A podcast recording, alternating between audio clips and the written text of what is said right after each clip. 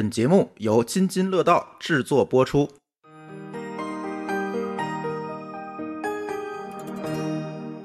各位听友，大家好，这里是津津乐道的串台节目。哎，这期串台的节目，首先想问大家一个问题：嗯，最近你们听到新事项了吗？来，最最近被刷屏啊，哎这个呃不叫刷屏，叫什么呀？刷耳朵耳朵。对，那我先介绍一下吧，这个有就第二次出现在串台啊，第三次。哎，啊你反正串来串去的嘛，啊对对对很正常了啊对。播客公社的老袁，嗯，嗯，呃，还有我们一位嘉宾啊，就是我们新事项的西西。嗯，大家好，我是新事项的西西。嗯，这次刷耳朵事件啊，其实得到了我们很多听友的关注，说我这连着听了三个这个沈老师的节目，一一直在听沈老师的这个嗯爱情有关的分享。对对对对，一直受到爱情的这个熏陶哈。嗯。啊，然后那个这是我们听友的反馈说，哎，你看刷屏了。但是嗯。作为播客行业里面的人呢，我们会有很多的同行、很多的主播来问我们说：“哎，这个似乎是咱们播客领域的一个现象级的对对事物啊，新事物。就是以前大家都说这个播客要商业化啊，呃，主播要得到正反馈，这在节目当中也不停的我们去聊过。哎，这次似乎打了个样儿，最起码大家开始去讨论播客商业化这件事儿了。嗯，之前的话，那个讨论基本上都说不能，然后这次是就着一个事件来去讲的。嗯嗯之前觉得不能的原因都有什么啊？哎，就千奇百怪吧，好多会觉得说这样的声音去呃生产内容的方式，嗯呃，它的变现的路径很长，呃，包括说也没有更好的一个监测的和转化的一个手段。嗯因为这个一会儿咱们肯定也会聊到这个播客媒介的一个比较有差异的一个特性吧。没错。嗯呃，先请老袁给大家聊聊，你是怎么看待这次的这个新事项的现象级的这呃个，产品？我我我就不是怎么看的，我看我怎么主要是怎么听的啊，哎就是明显是我这订阅的这些节目都在讲这沈老师的这个课啊。就这个确实是因为我我也看到了很多的播客的听众在评论区下面去留言说怎么又是呃怎么又是沈老师？对对对又是沈老师，然后大家一开始的时候可能觉得是说找到了一个嘉宾，因为类似这种情况在之前也不是没就有是嘉宾来回串的这种情况还是蛮有出现过多的，对。但这次这么集中，而且呢，大家如果完整听完了以后，会明显的感觉到，其实它背后是有一个转化，转化的这个需求。，对，那大家开始去探讨说，是不是播客商业化的样品出现了？嗯，就是我们一直在期待的说，在这个圈子里头，大家该怎么去实现一个呃内容的一个变现？是不是这给整个的播客圈子打了个样儿？嗯对，嗯这个是我目前观察到的一个圈子里讨论最多的一个事儿。嗯嗯，从另一个视角来说的话，因为这个播公社实际上也从全程在嗯在在参与这件事儿嘛，那我们的感知是，其实播客的内容生产者创作这一端。他们貌似也是突然找到了一个特别好的一个方式，嗯就是终于有一个品牌跟我的内容之间，或者说产品跟我的内容之间是有非常非常强的一个契合度。就是不用再去担心说啊，我在这边这个做了一期商业化的内容，哎然后没有转化，我就很尴尬，或对，者然后说我们的听众友再有很多的一些抱怨，对。但是这次我明显没有感觉到嗯嗯嗯，只是大家觉得耳朵被轰炸了。啊，对对对但是没有骂街的是吗？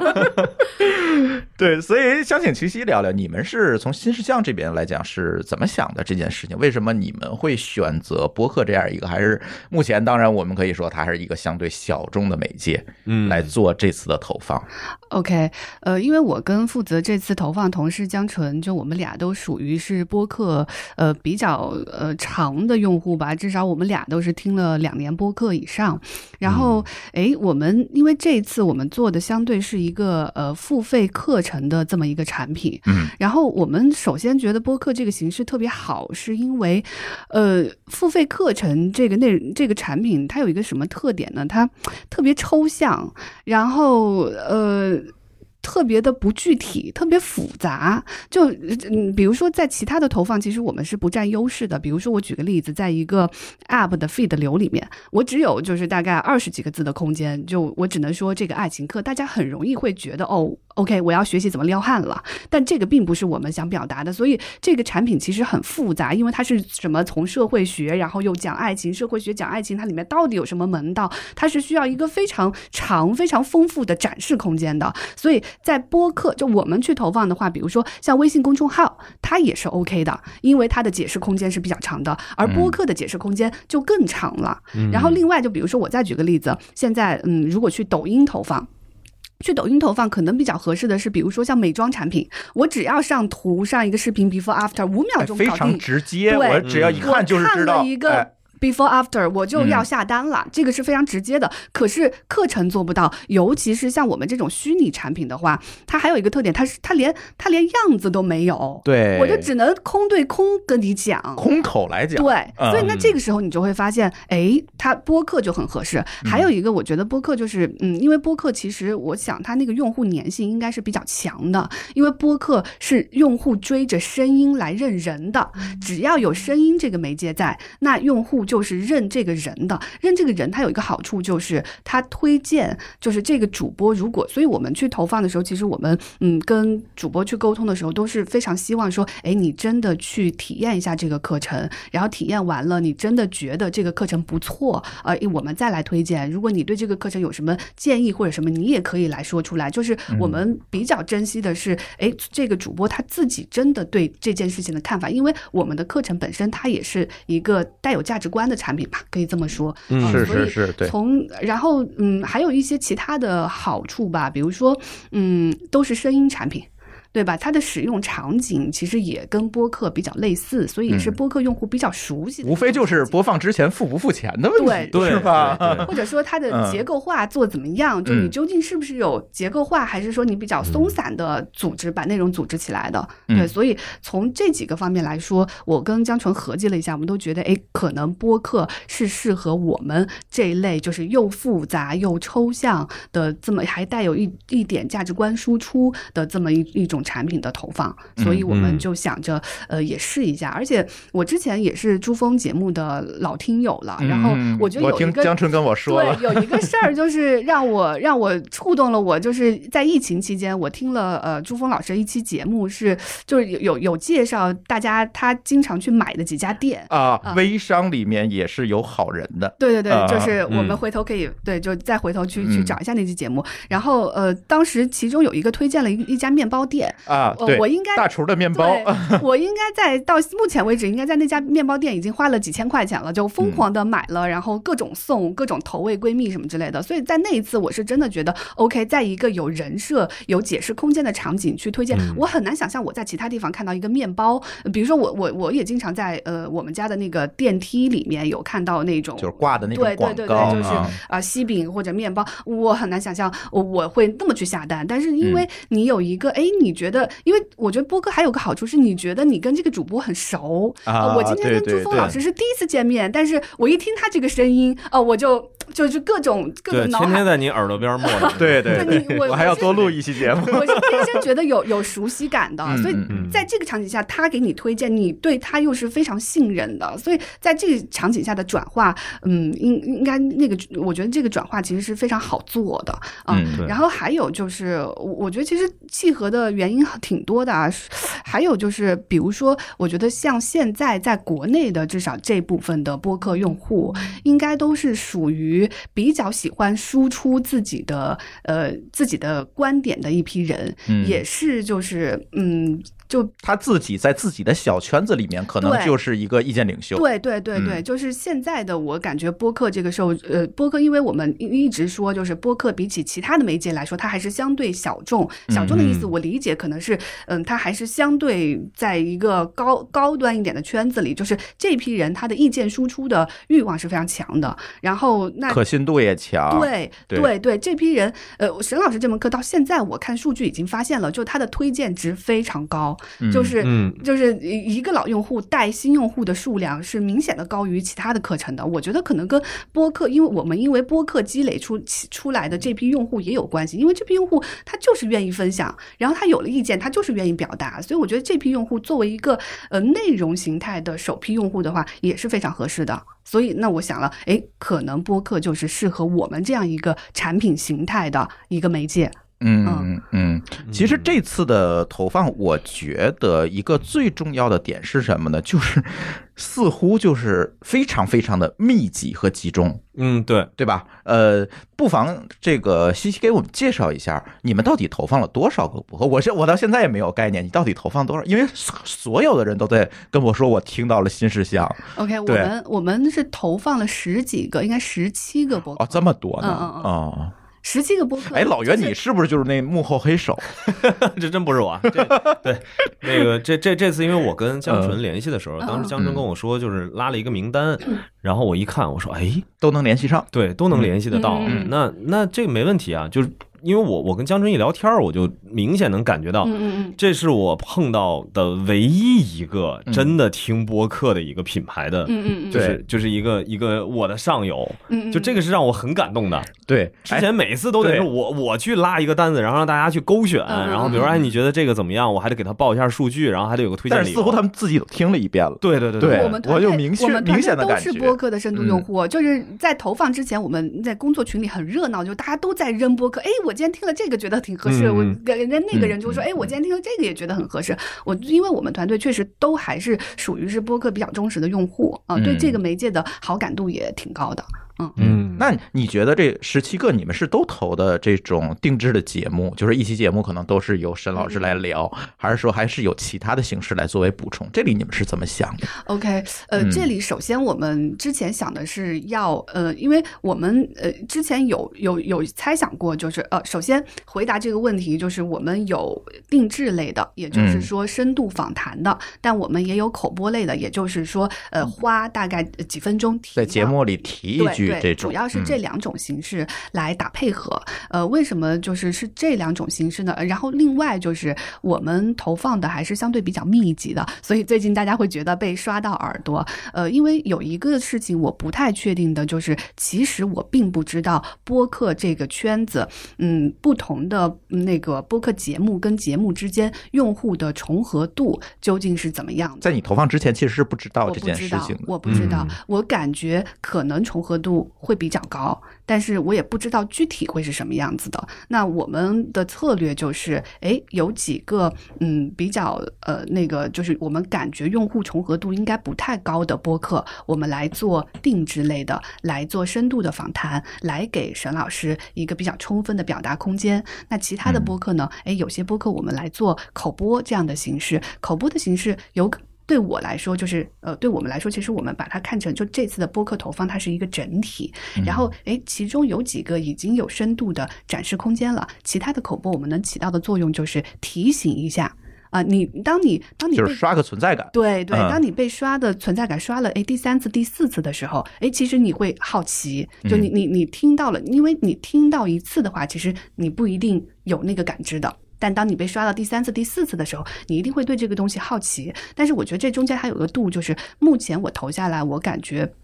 那个重合度比我想象中要高，所以我最近会做一个事儿，可能呃，其实现在在我们录这期节目的时候，十七家并没有完全的去呃，还没有上对，给大家预告一下，你还会继续被刷耳朵。对，但但但但是因为呃看到有很多用户就这个重复度呢比我想象中要高，嗯。所以我觉得有有一些我们哎能暂时往后放的就往后放，嗯大概嗯。我我们是这么想的，因为投出来从因为呃第一第一个投放应该是上周到今天可能刚好是。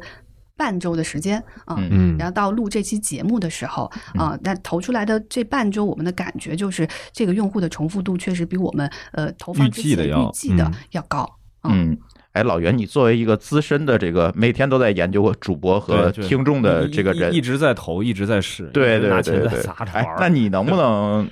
评价一下这个事情？就是这种重合度。听友的重合度的这个问题，是不是现在是因为播客的节目少吗？还是因为这个市场还是过于小，还是怎么样一个问题带来了现在呃西西他们一个困扰呢？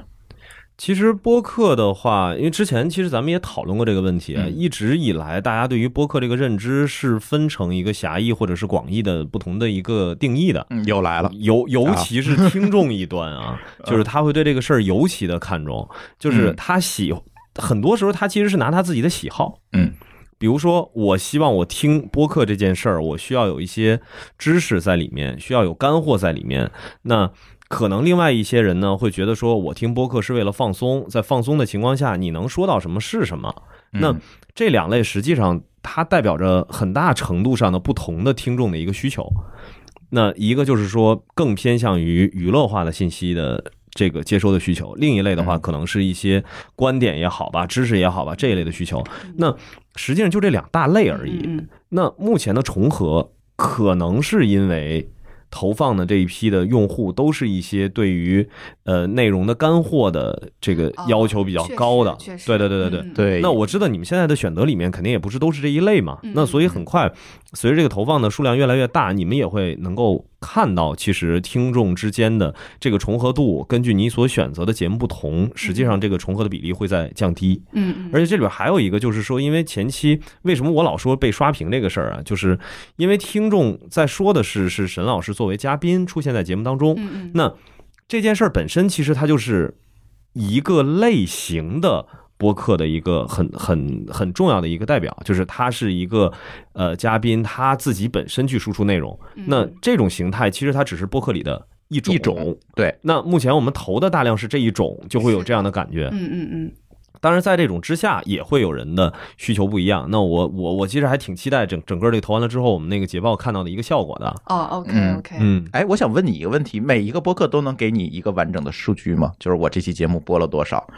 不能具体应应该不是全部，那我敢肯定，那个不是全部都能给，因为好像就是在其他端的各种播放量什么的，大家就就是数不过来了。它没有办法汇总，对吧？对对对对，嗯，嗯来，老袁是不是需要做个广告了？啊，对这块儿稍微给我们干了半年的这个事情，稍微的科普一下吧，嗯对吧？因为昨天所以这个时候价值就突然冒出来了，是吧因为？昨天晚上还发生了一个小插曲，我觉得这个插曲一会儿那个朱老师咱俩可以稍微的分享一下。嗯我们以为播客这件事儿呢，大家会天然的知道什么叫内容分发，什么叫节目托管，嗯但事实上并不是。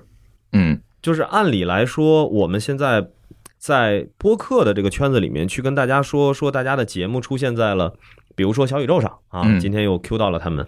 这个呃。按理来说，大家应该能理解，是因为小宇宙本身是一个泛用型的端，那它去拉取的是苹果 Podcast 上面的这个节目。苹果这个是呃播客目录里面的这个播客的呃节目的源，没错对。但是昨天呢，就在群里其实是发生了很尴尬的事情的，嗯就有主播说小宇宙这样的行为难道不是盗播吗？就是我明明没有允许允许小宇宙发我的节目发过我的节目，为什么在他那个上面能够看得到？然后这个事儿其实昨天在群里还引起了一个不小的讨论啊，对对对，大家这个时候其实可能才能意识到播客这个群体是，呃，在技术方面是需要有科普的，嗯。嗯。嗯必须要去科普的，就是为什么我们会啊，重点来了，会去发布一个音波这样的工具，嗯。或者说是这么一个产品，就是因为一方面播客并不知道内容分发在整个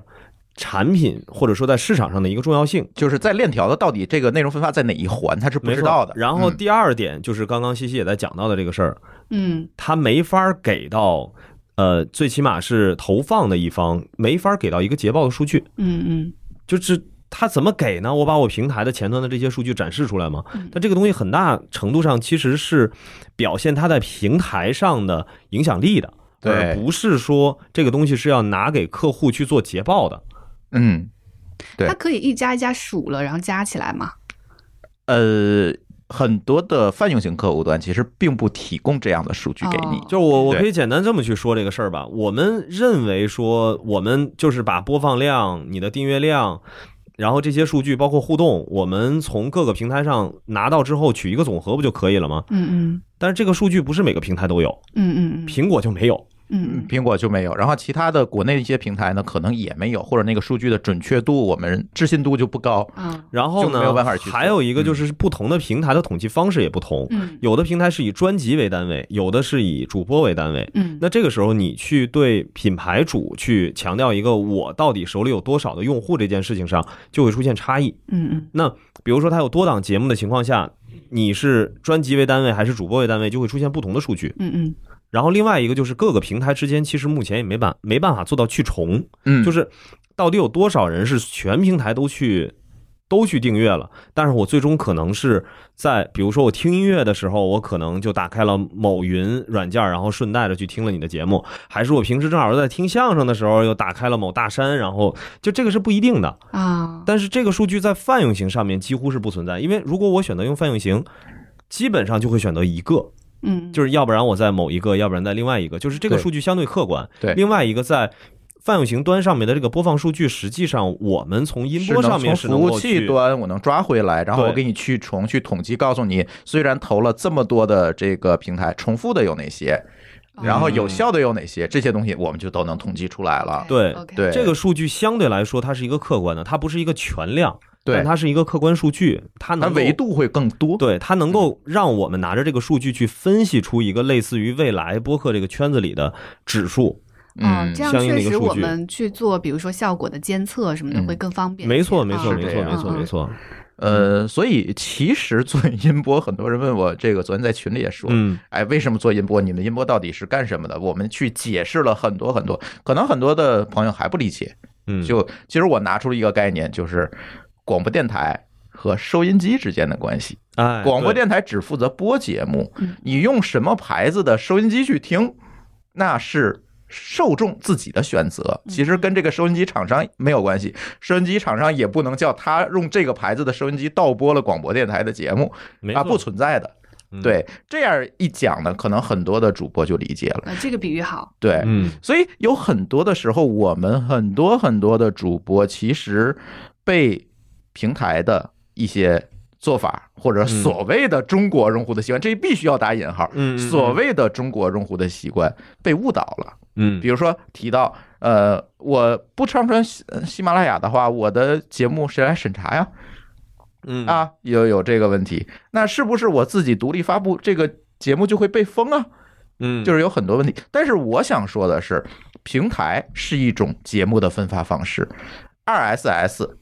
也是一种节目的分发方式。嗯，那分发方式实际上和你后面的这些数据统计啊，呃，甚至说内容审查这些东西其实是没有关系的，并不是说你有了平台这些事情才能做，你自己分发用这种托管服务，比如音波这样的托管服务，你就不能做，并不存在这样的关系。所以很多的朋友被误导了。对嗯，对。另外就是播客这个从业人群，它很神奇。我一呃八年刚刚开始进入到播客这个圈子，去想办法去实现一个商业化的时候，我本来以为你做播客这是一个内容，你起码应该是在内容行业里吧。比如说，你是不是会了解之前的新媒体，就是所谓的这个圈子到底是一个什么样的呃模式？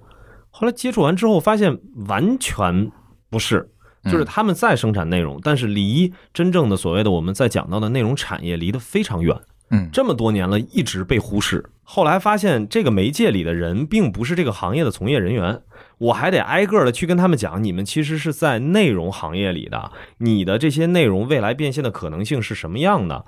你要怎么去收集自己的数据，如何去做运营？然后这样的工作干了半年。然后在去年年中的时候，也是七月份的时候办了播客节，然后在线下去把所有的播客组织在一起。本来以为这样就够了，结果发现还不行。平台会拿到品牌的钱之后，投放信息流，会去投放到他所谓的头部的一些节目当中去，但是会忽视播客。嗯他会认为这一类的内容是 UGC，然后认为 UGC 目前在整个的音频市场还不具备一个投放的价值嗯，这个是目前大部分的平台的一个认知。这个事儿到底是不是需要拿来讨论呢？我觉得今天暂时先不用，但是最起码给我提了一个醒，就是你为什么不重视？嗯，就是因为从你的后台宏观数据上，你觉得它数量量很低嘛相嘛，对量低。相对量很低嘛，所以又倒逼着我跟朱峰又开始去做了一个技术型的东西，去统计这里面的数据，啊，我证明给你看，这个数据是没有问题。因为他现在是把播客这个。这种类型的内容跟有声书啊、广播剧啊，还有一些呃其他的类型是完全混在一起的。嗯，那这个事儿明显就是不公平嘛，对为什么不公平？因为别人来到某些平台的话，他会带着预期来的预期来的。对，嗯也就是说，我不是来听播客来到这个平台，那我当我听到播客的时候，那肯定这就是一个非常大比例的一个过筛子去筛选用户的一个过程。嗯那它的流量低是对的。如果不是因为它这个流量低的话，我们现在反而会出现一个情况是。包括嗯，新日向这边的一个判断可能会觉得，哎，它的流量可以，但是它的用户粘性可能就没有那么高了。嗯正是因为平台在这件事情上的不重视和用户的需求和实际的这个内容之间是不匹配的，通过这种主观上的筛选，嗯然后造成了目前中文播客体系里面这种听众和播客之间建立的这种超强的信任感。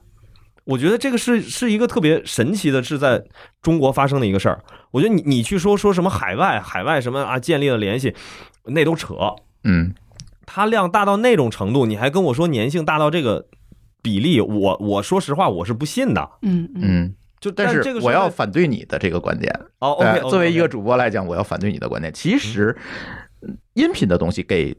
人带来的信任和粘性，它是一个天生的。嗯就是上次我和罗老师聊的那期节目，嗯其实聊过这个问题，就是这是人发育出来的第一个感官。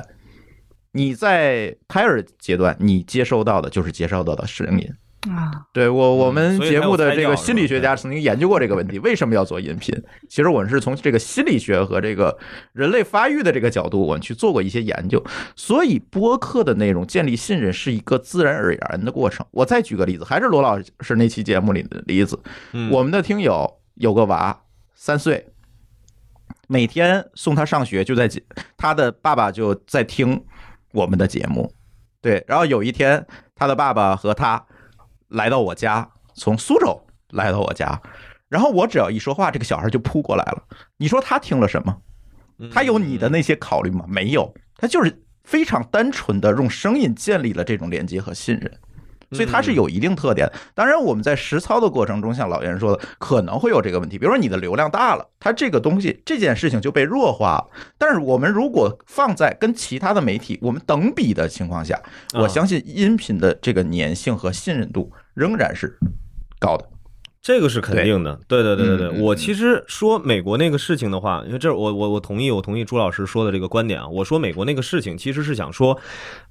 也是上次你跟老罗在聊的那期在讲到这个事儿，在起起码是在美国，就是播客这件事情是一个平滑过渡过来的东西，嗯，它是一个技术升级对，它嗯从广播直接这么转化过来的。嗯但是目前我们现在在探讨的播客，起码在目前就这一次的新事项的投放当中，其实指的不是广播，嗯也不是指的广播那一类的内容在互联网的一个所谓的在线化。嗯嗯起码我们目前探讨它是其实开拓了一个。新的一个投放的空对，所以所以这事儿很有可能在目前好像看上去说，呃，中文播客的市场体量和海外比起来有很大的差异，但我坚信这件事儿啊，它一定会走出一个非常不一样的中国的一个模式出来，嗯嗯因为十多年被。压制的这一个媒介所形成的这个力量，它绝对是目前的在整个互联网环境当中唯一一个厚积薄发的一个一个新媒介了。所以我们今天才会把西西这个现象级的投放者，我们叫来一起聊这件事。很有可能嗯整个这件就是这个市场的一个开端，就是从这一次有可能十年之后，我们十年之后我们回头来看的时候，今天这个时间点可能是一个标志性的时间。那那很荣幸，嗯而且我感觉今年有一个不一样的地方，是我身边呃朋友圈里面看到，就是之前只要是媒体圈的老师嗯，今年似乎都开了播客。就我不知道这个播客的数量，或者说我猜测这个播客这个市场的听众的数量，就今年应该也是呃比起前几年是一个小的爆发点，可以这么说吗？呃，今年其实由多种因素集合起来导致的这个样一个结果。首先就是其实疫情，嗯疫情来了之后，其实所有线上内容的消费都有一个跃升，大家真的在家没事干了，对吧嗯？看视频，你看今年 B 站其实也有很好的一，个增长，，然后播客同样也是。对我举我们节目的例子，在年初的时候，疫情没有来的时候，我们看了一下当当时的月活的数据，当时是不到三十万。嗯嗯昨天我在看月活的数据已经是九十九万三，马上就一百万了。我记我昨天还在群里说，我说到一百万我发红包。对，就是月活几乎增长了三倍多一点儿，嗯，是这样。当嗯然，这个可能。不能作为一个全局性的数据，我们拿出来讲，因为今天确实津津乐道做了很多事情，对吧？开了很多子栏目啊，嗯啊，做了节目更新推荐等等，做了很多事情。但是我相信，去掉这些因素，它仍然是一个增长的。而且对播客有一个好处是说，你定了就不会取关，没错，很难。嗯嗯嗯，对，因为还是那句话，就是这种声音的信任，他会对你的声音、对你的表达，会有一个非常高的一个依赖感。所以可以说，就是嗯播客的听众的数量到播客的节目的数量，今年也都是厚积薄发爆发出来了。嗯，是不是到了那个爆发点，我们另说。但是只能说今年我们有一定的比往年高的环比增长。因为我这儿的一个很直观的感受啊，我去年用了一年的时间，因为我我这个数据啊都统计的是比较精准的、啊对对对，，数来的，对，都是一家一家数出来的。从呃二零一九年一月一号，播客公社官宣有这么一个机构出现，开始去联络所有的播客，到嗯去年的七月十四号，嗯我们一共是联络到了四十六家播客。我们把这四十六家播客组织在一起，去办了去年的播客节。因为这个数我是能记得是非常清楚的，因为那个排整个的，呃，到场播客的 logo 的墙是我排的，所以嗯 就是怎么排，正好码下了四十六家这个数，我记得太深印象太深了。嗯那到去年年底，也就是疫情爆发之前，可以说是今年年初吧。年初，嗯，年初的时候，当时我们一共是有一百二十六家能够跟我们建立联系的，这个是就是那四十六家也是含在里面的。嗯嗯，但就只是最近到昨天，我看我这边已经拉出来的播客的列表是三百三十四家。啊，嗯，就这个可能是有一个怎么说呢？就是没办法，我直接拿这个事儿就说说是在这段时间爆发，当然也有可能是前期的累积，然后到这个时候突然大家能够相互去介绍，达成了这么一个，效应。也有可能是你人品的问题哎，。对啊对对，但是最起码我在去年刚刚开始去找到底有多少播客的对，其实很难的，很难找到很多难找到，而且这些播客是从什么时候开始做的？这个我每问一家，他是能给我一个答案的。嗯最起码目前看到的情况是，新增的数量是绝对，我这儿联系到的已经是接近两百家的，嗯嗯都是在今年。都是在今年或者是在去年的十月份之后。嗯，去年年底到今年的年中这段对对时间，会涌现出来很多很多的作者，包括听众的群体，其实也在扩大。嗯嗯是对，明显的感受到就是整个的听众群体啊，主播的这种，比如说又 Q 一下小宇宙哈，比嗯如在这小宇宙在那评论啊，这种呃，包括在极客上，就是一起听播客的那个讨论组里面的这种讨论，明显的是在活跃，嗯，你现在是在活跃。嗯嗯嗯对，所以聊了这么多，其实我还想问西西一个问题：你们新事项对这次的播客的广告的投放有什么样的一个预期吗？呃，你说在投放之前嗯对吧？？嗯对，呃，投放之前，呃，我是这么想的，就因为我我们投放之前，因为没有这个案例，其实也不好判断，说不嗯好做一个，你是那个吃螃蟹的，对，就不好做一个哎准确的。哎应该提前跟我这儿要一下之前准确的。预期嗯，但是我是呃，当时问了一圈那个价格之后，嗯我大概呃，如果是刚才提到 B 站嘛，嗯。其实你在 B 站上现在一个观看，其实大概六毛钱到一块钱之间，你嗯。能投到，对吧？嗯，对，那呃，我算了一下播客这边，当然主播给我的数字可能没那么准确，但大概一个收听量在一个范围之内，嗯，嗯。呃，可能是五分钱到一毛钱一个收听。对，是，那我觉得这事儿就可以干，嗯那基本上也是达到了这个预期的嗯啊。就你你嗯你算下来，其实是差了十倍嘛。单价底，对嗯对，那那你怎么着？反正你你就不管嘛，你冲一下嘛。嗯因为嗯就是五分钱到一毛钱，那你还不冲吗？那对对对对对对我当时就是你要说预期的话，就是就这么想的。嗯哎呀，真是不嗯容易。这个你你们还能理性的判断一下。去年我就在玩命的跟客户在说，目前播客这个投放 CPM 是多少，然后 B 站大概当时是多少，抖音是多少，我都拿出数据给大家去看。嗯嗯。但是但是为你们算也是差十倍，差不多的，咱们那个算法肯定是一样的一样是一样的对，因为这因为咱们都是做这个这个投放出身，那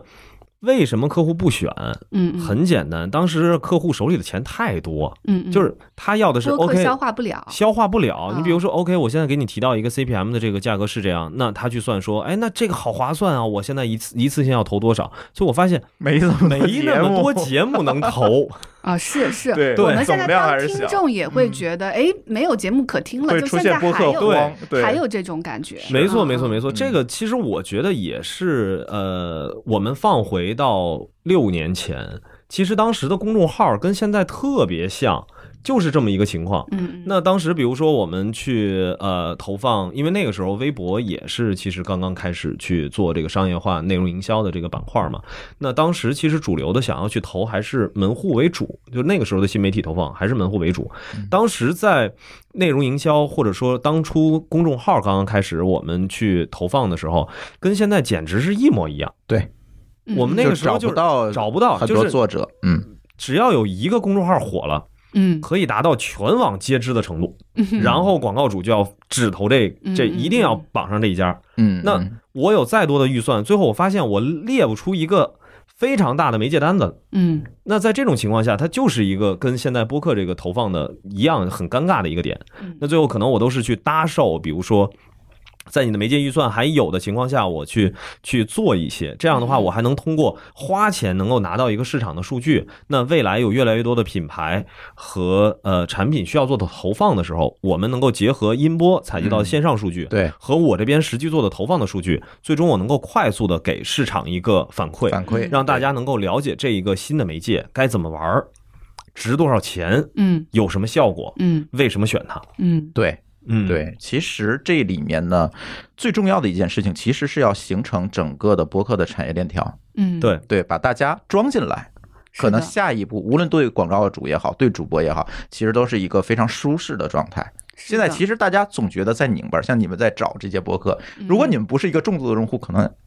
哎呦，都找都都找不到可能找不到。对我再回过头来说那个嗯预期的事儿，就我想嗯起来有一个呃，算是超预期的事儿，呃，到今天那个。录这期播客的时候，我们第一个呃那个上架的应该是呃徐涛的《声东击西》，嗯然后《声东击西》那期节目，因为它上架已经有大概五六天的时间了，嗯嗯就留出来的讨论空间也比较多了。就它的在各个平台的播放量，包括评论量，呃，都非常高。对对对你很我能看到这个数据对你不会去觉得 OK，嗯这这个是一个啊广告，或者因为广告的数据就是会比内容的数据低。我觉得还有就有一个预期是，我觉得沈老师他确实是一个好的输出者，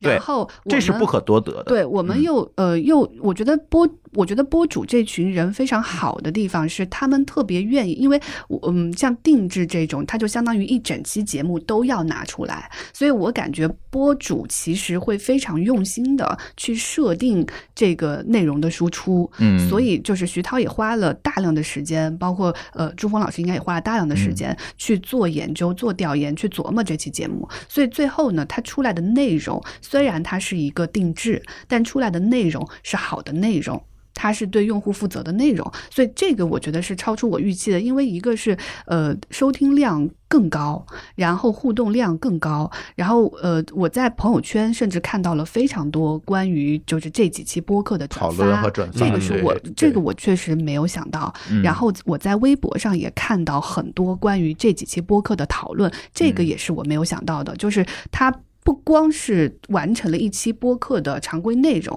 它甚至是完成了一个话题的讨论，甚至是能引发到其他平台，就是有二次输出的讨论。这个预期，我觉得是是超超出预期的，超预期的，因为它真的就是变成了好的内容。嗯对对，对因为这件事情我必须要解释一下。其实昨天在我们那个听友群里也有人问这个问题，说你们这个是不是在割韭菜？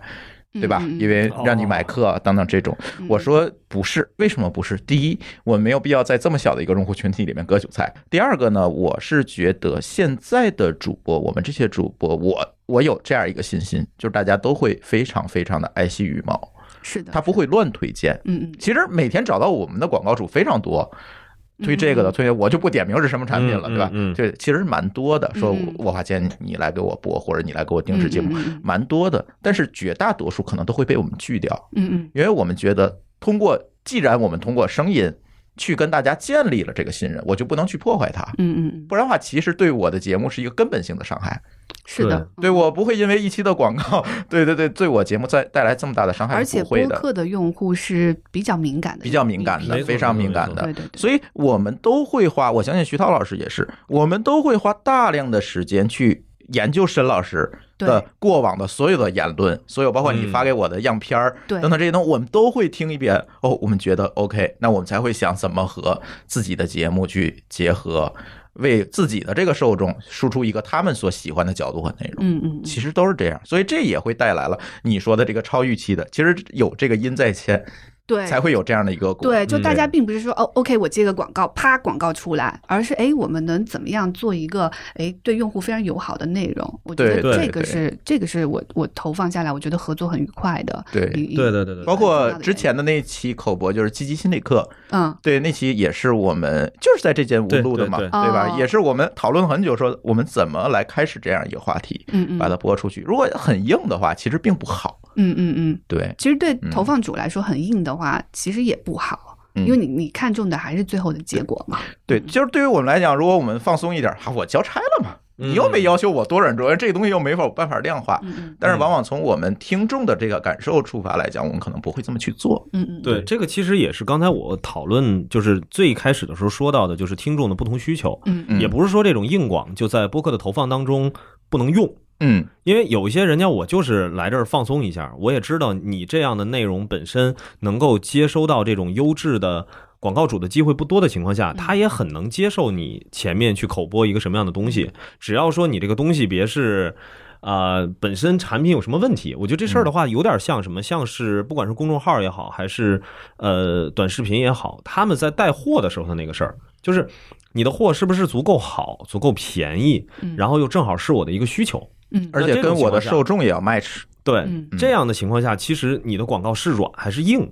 反而不是那么的重要，嗯。更多的其实是在选品这方面。对，所以投放的形式未来还会有很多，嗯嗯，就是它不是说只有呃软植这一种，因为这这其实还是又回到了说早期公众号的那个逻辑嘛。嗯。那现在的公众号其实真的就是有一些，如果这个呃品牌也好，或者是产品也好，它在投放的这个公众号，它本身的用户画像跟自己想要去获客的这个人群极度匹配的话，你可能什么都不说，就是一个阅读原文的那一个链接，你一切都搞定了。对，这这是很容易去、去出现的一个事情。嗯所以这个其实是作为整个行业链条当中。呃，乙方要去更多的去判断的一个、嗯一个一个工作，嗯而不是说你上来贸然的需要让整个这个市场上的甲方跟丙方完全对接起来。因为曾经在自媒体刚刚起来有这个内容营销这个概念的时候，也曾经出现过这个情况嘛，就是大量的这个品牌主直接去找到呃内容一端去做这个事儿，嗯那实际上，乙方在这里面承担的那个角色，包括策略的制定，包括账号的选择，这些东西是有技术含量在里面的而且会产生很大的压力。啊。对，嗯，没错。所以我觉得这是一个需要建生态的话，那就需要让整个在播客这个领域的角色要更完整一些，更多一些嗯嗯嗯，是这样。这个，所以这又是播客公社的广告是吧？啊。对，因为要不然我我也没什么地方去说话去解释这件事儿嘛。嗯嗯嗯嗯嗯。那截止到现在，方便不方便去透露一下效果怎么样？到底？呃，效果肯定是达到我们预期的。嗯那呃，基本上嗯，一周呃 ROI 达到跑到一是没有问题的。嗯，然后播客还有一个好处，呃，我感觉它长尾其实比较长，跟其他的媒介复比起来，听率高。嗯呃，对，可能我猜测是因为人设。比较就是人设的粘性是比较强的，所以一旦一个新的用户关注了你，而且又因为播客没有时效性，所以对它大概率会往前翻的，就是或者嗯是他听了一期，他接接着就是连续播放往下走的。没错没错我我我嗯估计可能是这样，所以我就感觉又因为它没有时效性，嗯，所以播客的就是整个前面三周它都嗯会比较稳定的有一个比较大的量。嗯，它不是说像其他媒介，可能呃，其实你看的话，你你四十八小时对吧？你四嗯百分之八十都是发生在前四十八小时，很多媒介都是这样的。对，但播客很神奇的是，它前面的那个大的量的涌入，它会持续三周，都是比较平稳的。对然后三周之后呢，它还会就是比较平稳的，一直有一个长尾。所以我觉得这个也是，哎，我觉得播客这个媒介形式挺有意思的，就是它的长尾的量很很好，就留存的那一部分的播对，就是比嗯起其他的媒介，所以呃，我我觉得就因为我们现在投出去的话，也最最早的也只有五天嘛，嗯嗯所以但呃肯定是就是其实就是看这个 ROI 最后是一还是二还是三，我我觉得大概是这样，所以这个这个预期也算是达到了我们的预期。嗯。嗯，这里有数据支持的，就是可能你是一种感觉，但是我这是有数据的。嗯嗯。我所有的新订阅的用户，把嗯。前面所有节目听完，或者正在一集一集听的，占百分之八十。嗯嗯嗯，对。我我这儿也有数据，嗯这个就是一周一周监测出来的。嗯。就是播客的整体的数据，每一集都一样，每十二周会翻一倍，嗯嗯就是整体那个累积的播放量，嗯嗯。所以它那个周期特别的稳定。嗯嗯。就是你可能说前面呃一一周两周的时间内吧，就是前两周会达到一个，就是你你到第十二周监测的时候的百分之五十差不多。嗯嗯嗯嗯，它那个长尾简直是其他的媒介没法嗯比比不了，嗯 比不了。就说一个特别夸张的，我去年一月份投了个广告，嗯嗯因为那个广告是我自己的上一个 app 的一个产品去打的一个广告。嗯嗯。我昨天看了一下，还有下载，哦。嗯。就依然还有人听到的是一年前的节目，嗯。然后他还试图去找一下。这个这这个在存量对这个这个嗯。存量是一个特别恐怖的事儿。对对对对，我觉得存量这个也特别好。嗯嗯然后整体上来看的话，我估计啊，因为现在我们的整个那个节目都才刚上架，我嗯估计定制类的，就是那个如果是从投放效果来看，其实要比口播类好。当然，对我们来说，其实它是一个整体，对对对，就是互为补充的。对，定嗯制先往前冲，然后口播最后是一个不断的提醒，它这个搭配起来，它才是一个比较完整的投放。嗯嗯嗯嗯嗯嗯，嗯所以你觉得还是达到预期了？对，我觉得是达到预期了。呃，行吧，反正今天咱们的一小时的时间也差不多用完了，呃，跟大家也聊一聊这次现象级的，算是现象级的广告投放吧。啊也许过几年我们再看，可能它就更明确一些了。是是是是是。呃，第一个呢是这期节目是讲给我们的行业听，第二呢嗯其实也是讲给我们的听友来听，让大家理解和了解主播们其实也是在这里面去做了很多的努力，把这个播客的事情能够让它正常有序的。推进下去，而不是说嗯都说哎我不赚钱，我我要做公益，那它这个事情是难以为继的呀。没错没错，所以我们更希望在这个领域有更多的企业广告主能够加入进来，包括包括公社的这种，哎，中间的这种怎么讲呢？这叫投放代理也好，或者叫他你现在其实角色不仅仅是投放代理了，其实你是一个行业的这种投放的布道者，是吧？在里面去做这些事情，多去承担一些角色吧。对，多干一些活儿，对吧？共同的把这个生态提起来，这也是我们。我觉得这件事情其实对，无论对于广告主、主播生态，还是我们听友，嗯。其实是四赢的嗯，一个嗯过程。嗯对也也欢迎大家去关注一下新事项的公众号，然后谢谢啊，那就回复一下串台，回头你们回去设置一下，对吧？回复一下串台，我们也知道一下，通过串台来了啊多少的的听友来订阅这个沈好的没问题老师的这期节目，谢谢谢对五折是吧？对对 对，好，好，行，那我们的这期串台，我们今天就聊到这里。呃，感谢二位嘉宾，也感谢大家的收听，我们下期节目再见，拜拜。拜拜。拜拜。感谢您收听本期节目，同时您也可以收听我们制作的更多博客节目：乱炖、蓝海之下、拼娃时代、串台、品质生活和科技先生。在您收听的平台上直接搜索，即可找到以上这些节目。我们鼓励以购买替代打赏。如果您觉得我们的节目对您有帮助，欢迎以购买周边产品的形式来支持我们。关注我们的微信公众号“津津乐道播客”，天津的津，欢乐的乐，道路的道，进入周边产品菜单购买即可。如果您愿意参与我们的更多讨论，可以加主播的微信号 d a o 幺六零三零幺，加入我们的听友群。